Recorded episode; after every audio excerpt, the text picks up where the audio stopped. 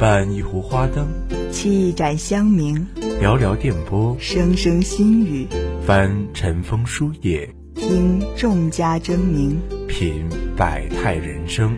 这里是读书时间。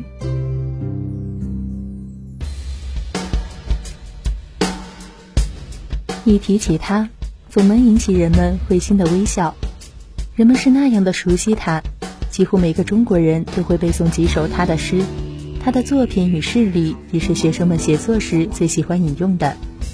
他是唐宋八大家中最为全才的一位，是虽有千年历史之隔，仍然不会让人感觉陌生的人。没错，他就是苏东坡。犹记当年少年时，如豆的灯光下，戴着老花镜的奶奶教我读诗词的情景。黑云翻墨未遮山，白雨跳珠乱入船。横看成岭侧成峰，远近高低各不同。欲把西湖比西子，淡妆浓抹总相宜。就是在那时，小小的脑海中第一次有了苏轼这个名字。后来上了学，对这个名字也越来越熟知，也或多或少的了解了一些他的事。知道他是一个很有才华，而且天性乐观的人，虽遭遇坎坷，却始终秉性不变。知道了他的一些轶事，喜欢在作文里引用，对苏轼的了解也就如此而已。直到后来读了林语堂先生的《苏东坡传》，才真正的被苏轼这个人深深打动。读一本书，阅一个人。今天，就让我们相约读书时间，一起来阅读林语堂先生的《苏东坡传》。走进苏轼，走进这个让人感到亲切的人的精彩的一生。林语堂，中国现代著名学者、文学家、语言学家，福建龙溪人，原名何乐，后改玉堂，又改语堂。早年留学国外，回国后在北京大学、厦门大学等著名大学任教，曾两度获得诺贝尔文学奖的提名。一九六六年定居台湾，一九七六年在香港逝世。享年八十二岁。林语堂既有扎实的中国古典文学功底，又有很高的英语造诣。他一生笔耕不辍，著作等身。林语堂先生在序言中声称自己写《苏东坡传》只是以此为乐而已，但此书从酝酿到脱稿耗时长达十余年，由此观之，实为林先生呕心沥血之作。这本《苏东坡传》可谓是国学大师林语堂最得意的作品。同时，也是中国现代长篇传记开标立范之作，被誉为二十世纪四大传记之一。他详细的介绍了苏轼的生平，语言诙谐，在阅读时不禁让人觉得东坡就在自己眼前。苏东坡生于宋仁宗景佑三年，即公元一零三六年，于徽宗建中靖国元年逝世。他是在北宋最好的皇帝年间长大。在一个心地善良但野心勃勃的皇帝在位期间做官，在十八岁的哲宗荣登王位之时遭受贬谪，他的一生经历了太多太多。然而，无论遭遇什么，我们都不曾看到他沉沦。提起苏轼，就不能不提起他的家人。苏轼一门在中国历史和文化史上都是少有的奇迹。唐宋八大家中，苏洵、苏轼、苏辙父子三人占据了三个席位。爱因斯坦曾说过：“天才是百分之九十九的汗水加上百分之一的天赋，但是那百分之一的天赋是尤为重要的事。”正是家族的天赋及环境给了苏轼一个得天独厚的优越条件。苏东坡的父亲苏洵，天性沉默寡言，就其政治上的抱负而言，他算是抑郁终身了。苏洵禀赋颖逸，气质谨严，思想独立，性格古怪。直至今日，人们都知道他到二十七岁时才发奋读书。事实上，苏洵在童年并没有读书作文学习的机会，而似乎是苏洵个性强烈，不服管教，又痛恨那个时代的正式教育方法。大约苏洵是得了长子之后，自己才态度严肃起来，追悔韶光虚掷，痛自鞭策。他看到自己的哥哥、自己的内兄，还有两个姐丈，都已科考成功，行将为官作吏。因而觉得含羞带愧，脸上无光。苏家的氛围应该是较民主而且开放的，这样的环境不能不说对苏轼人格的形成有着积极的影响。父亲给自己的两个孩子起名，长子叫士，次子名哲。所谓士者，是车子露在外面高高的部分；而哲，则是车下不显露的地方。知子莫过父，也许在小的时候，父亲就看出了两个孩子的不同之处。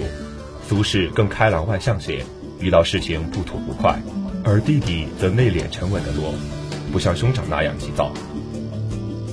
家庭对孩子的影响是很大的，比如像我们熟悉的孟母三迁、曾国藩家训，再比如明朝以严苛著称的海瑞，他们的个性无不显露出家庭的影响。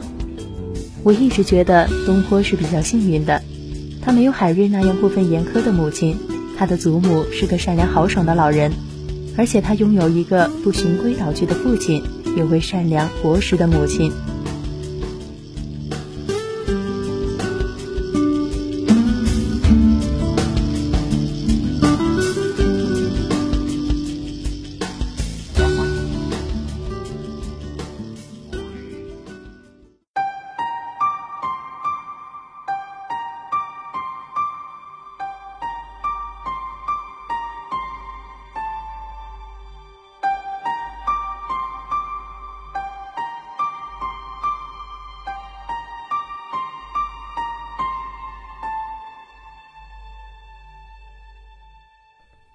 书中提到了苏轼小时候的一件事，即苏轼的母亲给八岁的苏轼讲故事，读《后汉书》。书中讲后汉的历史，书上记载后汉时期朝政不修，政权落入阉宦之手，贪婪、纳贿、勒索、滥捕无辜是经常有的。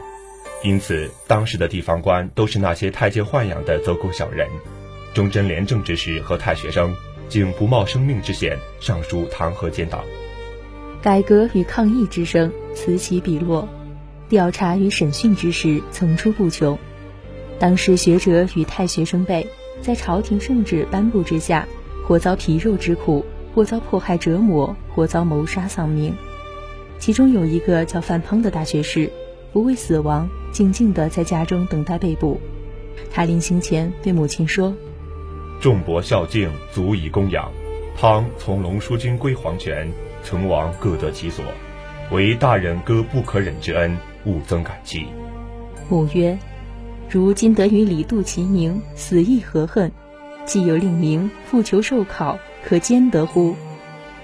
庞贵受教，再拜而辞，故谓其子曰：“吾欲使汝为恶，则恶不可为；使汝为善，则我不为恶。”读到这一段，小苏轼告诉母亲。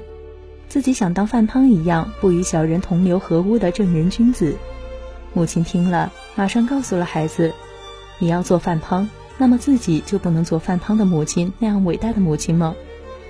正是母亲的教导及幼时听的这些君子之事，让小苏轼明白了是非，对他日后见到不平之事，不免不吐不快埋下了种子。在仁宗嘉佑元年五月，三苏到了汴梁城，寄宿于僧庙。等待秋季的考试，这是礼部的初试，只是选择考生以备次年春季皇帝陛下亲自监督的殿试。苏轼兄弟自然高中，得以继续参加殿试。殿试之时，皇帝任命欧阳修为主事官，另外若干饱学宿儒为判官。对苏东坡万幸的是，他父亲一向坚持文章的淳朴风格，力寻当时流行的华美习气。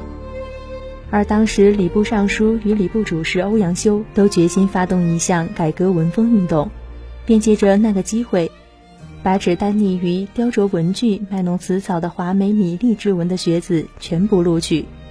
苏氏兄弟都以优等得中，苏东坡的文章后来欧阳修传给同辈观看，激赏数日。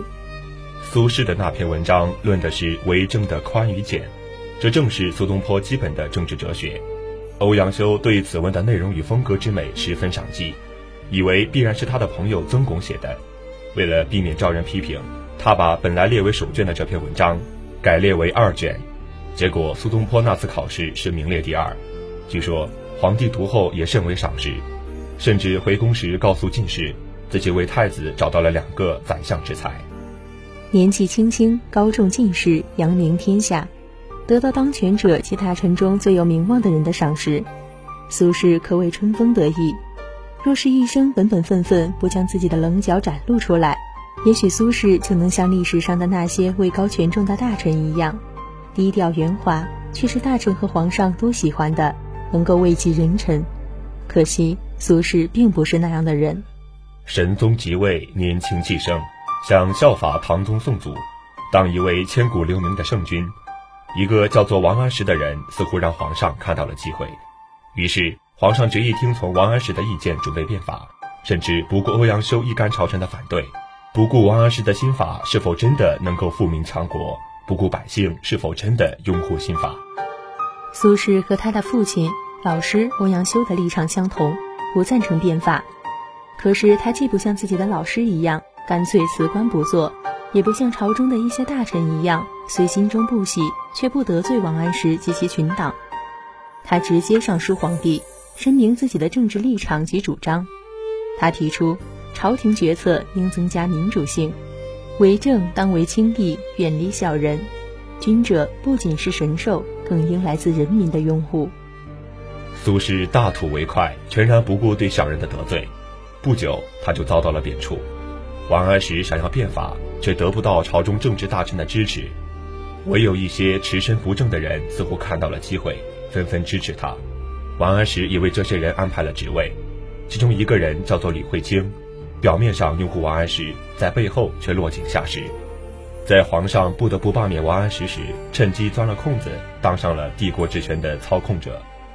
此时，东坡在杭州的任期已满，他离开了那里，到了密州。密州是一个很贫穷的县，朝中正是吕惠卿当权，创新了新所得税法，免役税的分派远非县中人民所能负担，孩童死于道边。这一时期，苏东坡写的诗中曾说：“绕城而走，葬埋尸体，热泪盈眶。”几年后，他在一封信里曾提起，他救了三四十个饥饿的孤儿，在自己家中抚养。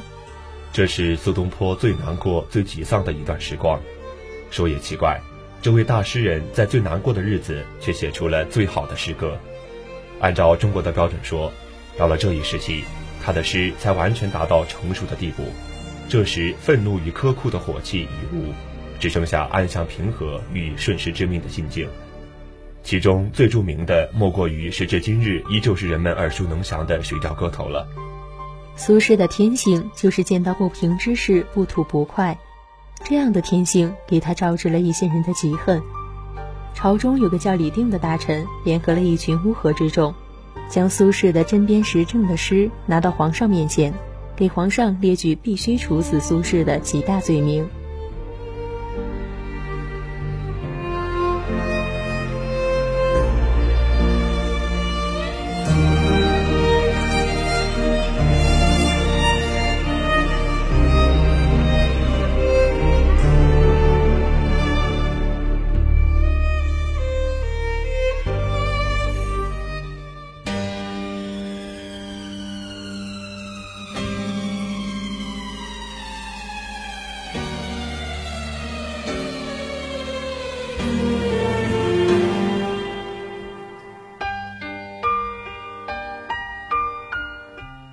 为了置苏轼于死地，李丁等人几乎是想尽了一切罪名，比如不敬皇上、污蔑朝政、谣言惑众等等。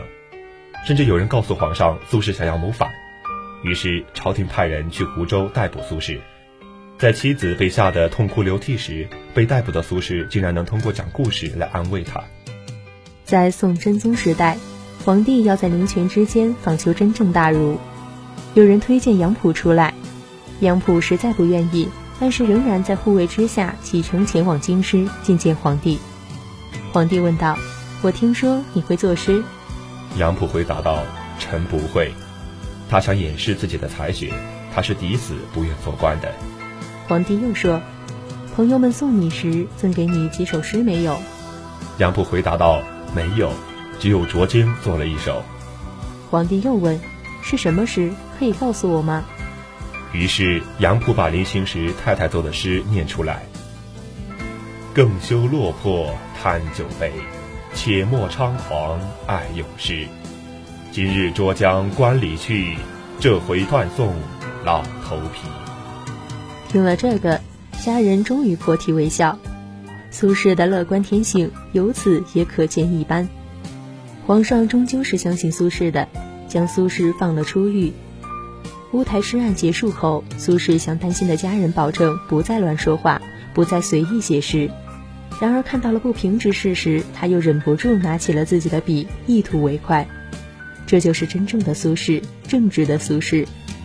神宗皇帝驾崩后，太后摄政，力挺苏轼，苏轼便能借此机会将王安石在任时的青苗贷款法完全废止，又单枪匹马，只身独自向朝廷之腐败无能进军。他想从根本上改革国家的吏治，朝廷官吏皆来自科举，但是科举制度业已废止。他有四五次身为主考官，都特别留心为国家选拔真才，有时把别的考官所弃而不取的考卷又找回重阅录取。苏轼决意改变朝廷风气，大刀阔斧地进行改革，弟弟子由也罢免了一些不称职的人的职位。苏轼为首的蜀党的所作所为，将朝中的许多大臣深深的得罪了。弹劾他的奏折一封又一封的递到了太后手中。所幸的是，太后对苏轼完全的信任，放心的让苏轼整顿朝廷。可惜好景不长，太后摄政后并不久便去世了。皇太后刚一去世，苏东坡即获得外放，他的任所是一个问题诸多、号称难治的地方。他奉命统领河西北部，并指挥该地区的步兵骑兵，官行设在定州，离北平不远。按照宋朝制度，文官往往担任军职，而以武将为副手，所以苏轼一见文官也可以整顿军队。当时军中行政腐败，兵饷过低，衣食俱差，军营破烂，处处腐败，军纪废弛，兵与军官沉溺于酗酒赌博。御敌不是溃不成军，就是逃匿无踪。苏东坡开始修缮营房，整治纪律，对腐败军官予以惩处或革职，并想办法使士兵吃好穿好。苏轼虽已被贬出京，然而朝中的大臣依然不愿放过他。张敦等人向不明事理的皇帝诬告，已经去世的司马光等人曾向太后建议废除皇上的皇位，让太后自己的亲生孩子继位。皇上十分恼怒，决意打击与司马光亲近的大臣，苏轼首当其冲。自此，苏轼的流放生涯便真正的开始了。哲宗绍圣元年四月，张敦为相，他首先向苏东坡开道。苏东坡是贬谪到广东高山大义岭以南的第一个人。此后，苏轼便不停的被贬谪，不停的奔波在被贬谪的路上。后来，苏轼被贬到了海南岛。如今的海南可谓是过冬的圣地，年年都有大批的游客去那里看海游玩。可是那时的海南根本不适宜人居住，在夏天极其潮湿气闷，冬天雾气很重，秋雨连绵，一切东西无不发霉。甚至有一次，苏东坡看见好多白蚁死在他的床柱上。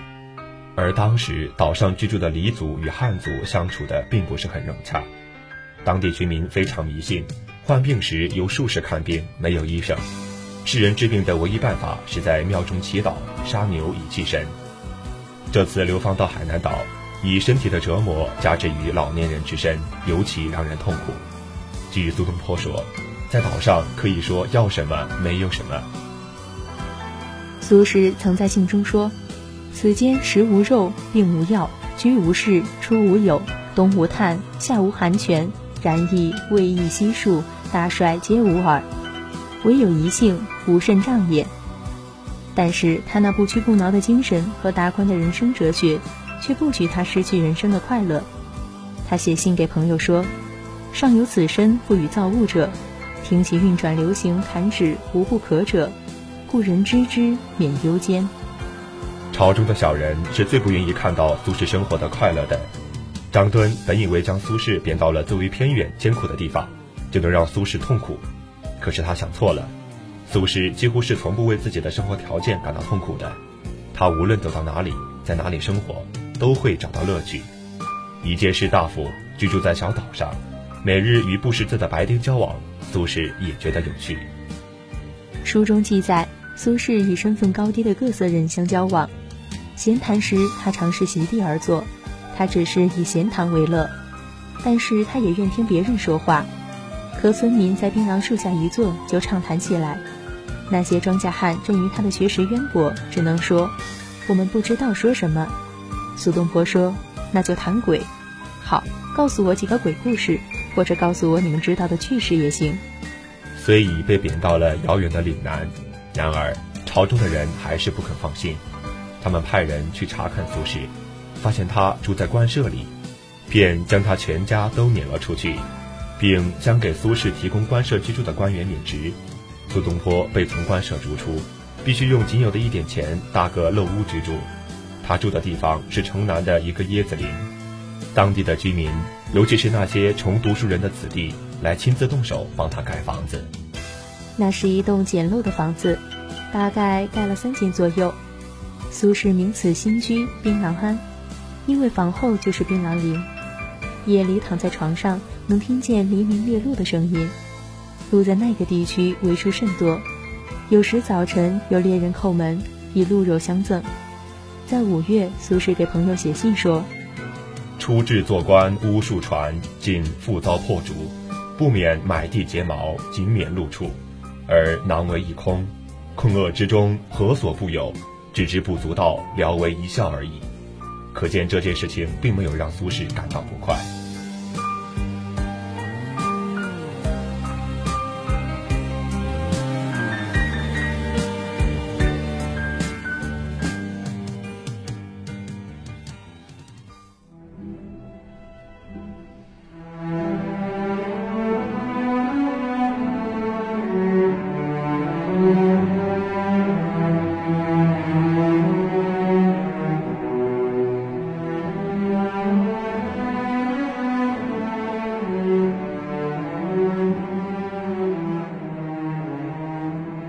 不过，生活在海南还是有很多不适的，因为很潮湿，夏天人是很受煎熬的。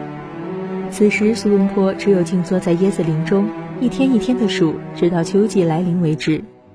秋季多雨，自广州、福建来的船只都已停航，食粮不济，连稻米都不可得。苏轼给朋友写信说，他和儿子相对如两苦行僧耳。那年冬天，一点食物接济也没有。使得他又采用煮青菜的老办法，开始煮苍耳为食。海南的生活对于年迈的苏轼来说是一种真正的折磨。不过，不喜欢苏轼的哲宗英年早逝，由皇太后摄政。她是神宗的皇后，她一执政便将苏轼赦免了。可惜太后只执政了一年便去世了，旧党继续执掌朝政，苏轼又被贬谪。在苏轼人生最后的阶段。他拖着病弱的身体，不停地在贬谪的地方之间来回奔波。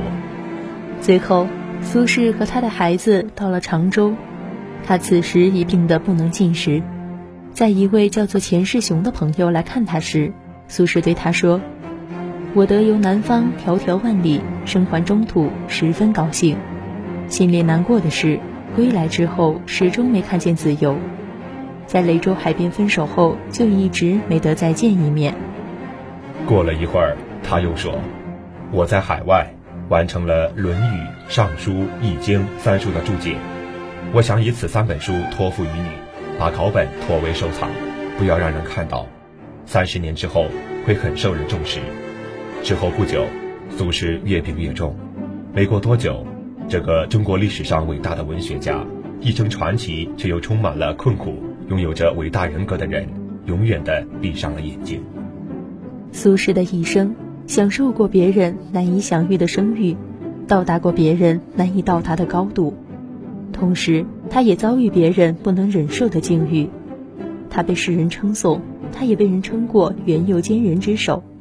在他去世后的一段时间，昏君宋徽宗还曾下令，苏轼的子孙后代不得为官。苏轼的一生见过世事沧桑，也见过人心险恶。可是，无论发生什么，他都不曾改变自己正直的立场，不曾改变见到不公正的事就挺身而出的脾气，甚至连自己的乐观与善良的心都不曾改变过。苏轼曾和自己的家人说过，在他眼里，天下无一不好人，苏轼向来只看事不看人，就是奸佞之人，他也不恨，他只恨他们做的奸佞之事。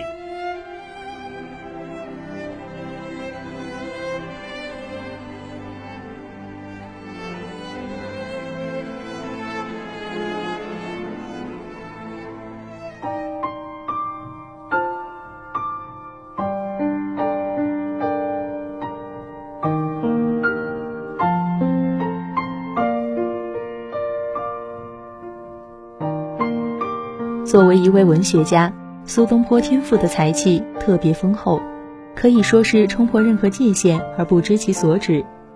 雨堂先生是这样评价苏轼的文字的：他写诗永远清新，不像王安石的诗偶尔才达到完美的境界。苏轼无需乎活得那样完美。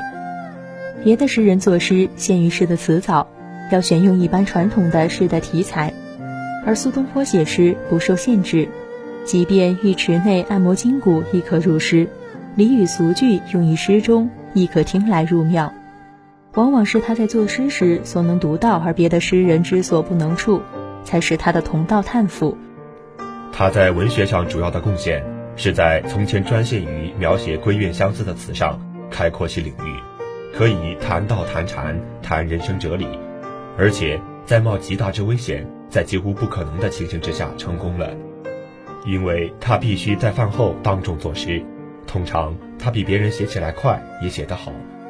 他的思想比别人清新，类比典故也比别人用得恰当。由此观之，苏东坡在中国历史上的特殊地位，一则是由于他对自己的主张原则始终坚定而不移；二则是由于他诗文书画艺术上的卓绝之美。他的人品道德构成了他名气的骨干。他的风格文章之美，则构成了他精神之美的骨肉。苏轼是一个乐天派，是一个道德高尚的人，是一个文采尤为突出的全才型天才。但是，很少有人了解，苏轼还是一个心系天下、为民着想，无论在哪里任职，都力求为人民做更多的事的父母官。无论他遭遇如何，任所如何，他都尽自己最大的努力，使当地的人民生活得更好。苏轼刚步入正堂不久，他就为了人民的生活，反对朝廷的新法，给皇上上万言书，建议皇上为人民着想。首都被变，饿殍遍地，他用自己的钱救济灾民，带着属下满城找孤儿养在自己家中。徐州任职发生洪水，亲自监工救人民于水火。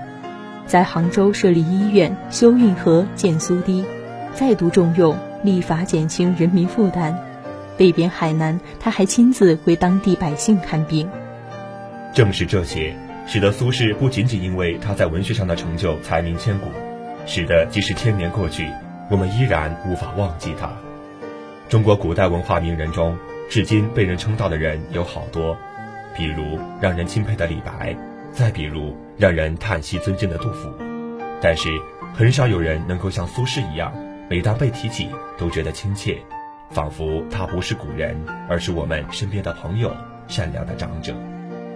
在书的序言，有林语堂先生对苏轼的经典评价：我们未尝不可说，苏东坡是个秉性难改的乐天派，是悲天悯人的道德家，是黎民百姓的好朋友，是散文作家，是新派的画家，是伟大的书法家。是酿酒的实验者，是工程师，是假道学的反对者，是瑜伽术的修炼者，是佛教徒，是士大夫，是皇帝的秘书，是饮酒成瘾者，是心肠慈悲的法官，是政治上的坚持己见者，是月下的漫步者，是诗人，是生性诙谐爱开玩笑的人。可是这些也许还不足以勾绘出苏东坡的全貌。我若一提到苏东坡，在中国总会引起人们亲切敬佩的微笑。也许这最能概括苏东坡的一切了。苏轼自己曾和弟弟子由说：“吾上可陪玉皇大帝，下可陪田园乞儿，眼前见天下无一个不好人。”也许苏轼的这句话正是他性格与才气的真实写照，在中国历史上成为一颗不可抹去的闪闪发光的星。其光泽闪耀千年，他的故事也会陪伴一代代中国人的成长。读一书，阅一人。今天对林语堂先生的《苏东坡传》的分享到这里就要结束了。读书时间，下期与您相见。播音：唐毅、丰顺，技术保障：常雨熙，见习技术：顾泽浩，责任编辑：江真。感谢您的收听。关注我们，关注读书时间，欢迎收听兰州大学广播电台蜻蜓 FM，收听我们的节目。您的陪伴与支持将使我们更好的走下去。